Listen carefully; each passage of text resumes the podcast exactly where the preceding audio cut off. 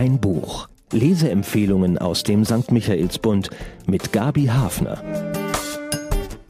Auf mein Buch diese Woche bin ich ehrlich gesagt nur gestoßen, weil es mit dem Pulitzerpreis ausgezeichnet worden ist. Immerhin. Und ich habe eine großartige Leseentdeckung machen dürfen mit Der Nachtwächter von Louise Erdrich. Die Autorin malt auf großer Erzählleinwand ein intimes und zugleich durch die politische Situation aufgeladenes Porträt einer kleinen Gemeinschaft von Indianern Anfang der 50er Jahre. Eine Zeit, in der fast alle bereits in einem Reservat geboren sind.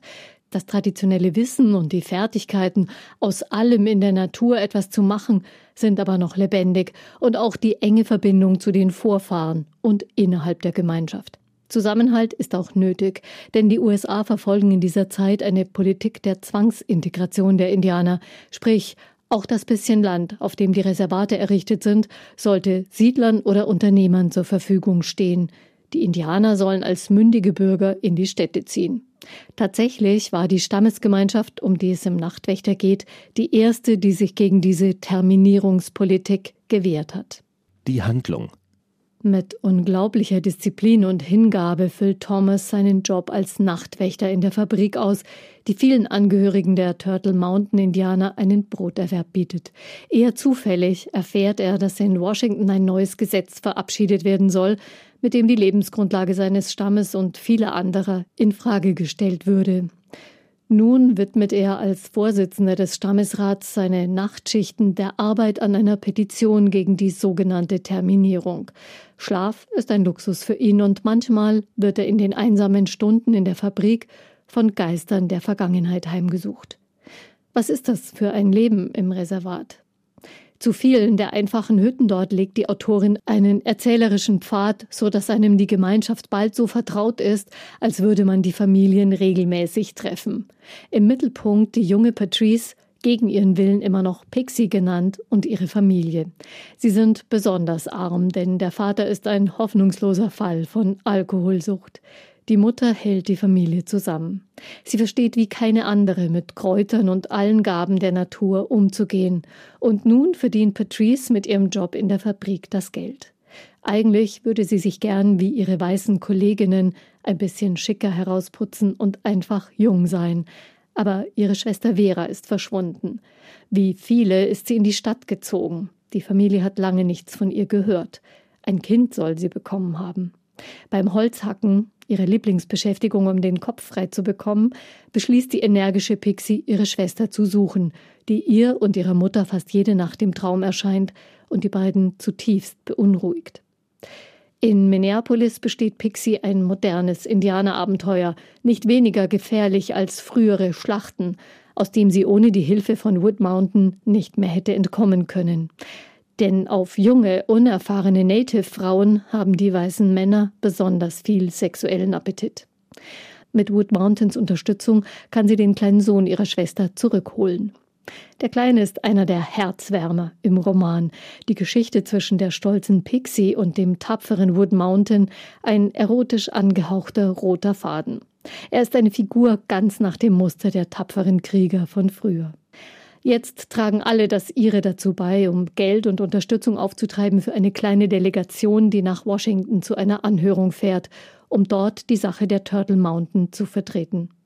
Während seiner Nachtwächterstunden studiert Thomas den Gegner ganz genau.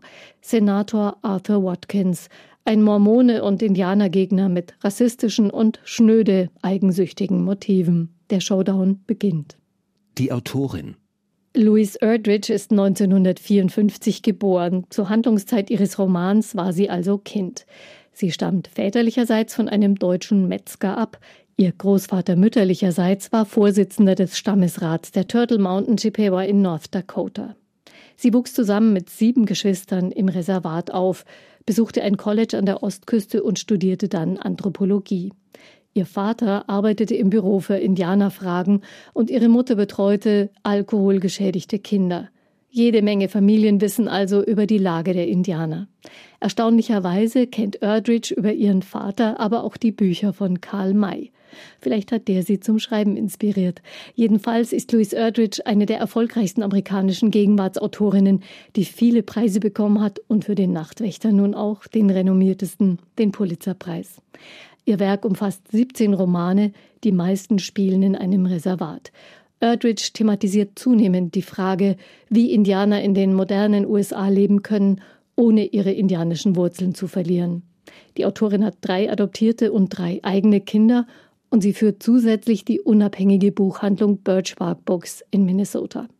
Vergnügungsfaktor? Es war mir wirklich ein Vergnügen, die Menschen aus der Indianergemeinschaft kennenzulernen, mitsamt ihren Nöten und Ängsten. Denn sie haben die Gabe zu lachen, selbst wenn ihnen eigentlich das Herz bricht.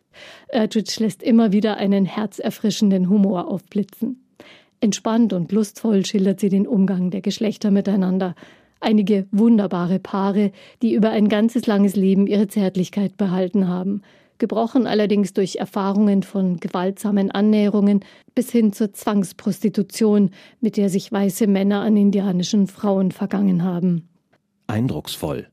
Erst seit zwei Generationen sind die Indianer zur Zeit des Romans in die Reservate gezwungen worden, aber sie haben die Natur dort gründlich studiert und haben sie sich als neue Heimat angeeignet.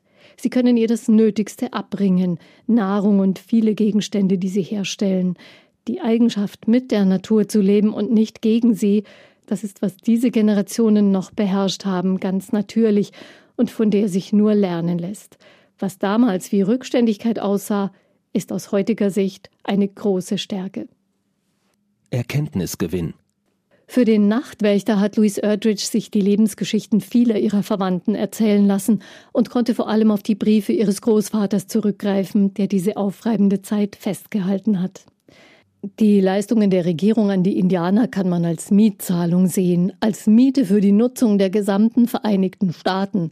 So kommentiert einer der Stammesältesten das neue Ansinnen, die Indianer einfach zu normalen US-Bürgern zu erklären, die schon alleine klarkommen.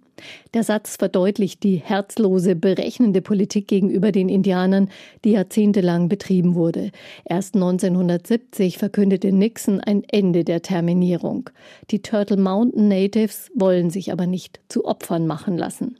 Ihr Ringen um die verbrieften Rechte ist absolut aktuell. Auch heute noch kämpfen indigene Völker verzweifelt um das Recht auf ihr angestammtes Land. Derzeit zum Beispiel vor dem obersten Gerichtshof in Brasilien. Mit diesem Roman verschafft Erdrich ihnen allen Respekt. Für wen? Vielleicht sind uns Deutschen die Indianer Nordamerikas durch Karl Mayer besonders ans Herz gewachsen. Mich hat es jedenfalls immer schon zutiefst traurig gestimmt, wie die Nachfahren von Winnetou und Co. in Reservaten oder den armen Vierteln amerikanischer Städte ihres eigentlichen Lebens beraubt wurden. Mit dem klugen und verantwortungsvollen Nachtwächter und seiner tapferen kleinen Stammesgemeinschaft lässt Louis Erdrich uns würdige Winnetou-Nachfahren kennenlernen, die in ihren Traditionen verwurzelt sind und das Heft des Handelns noch in der Hand halten. Für alle, die mit Karl May ihre Sympathien für die Indianer entdeckt haben und dann damit ein bisschen heimatlos geworden sind als Erwachsene. Im Nachtwächter trifft man beeindruckende Frauen- und Männerfiguren, die den Wert der Gemeinschaft hochhalten.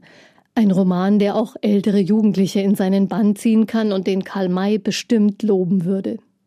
Zahlen, Daten, Fakten. Der Nachtwächter ist bestimmt nicht das letzte Buch dieser Autorin, das ich lese.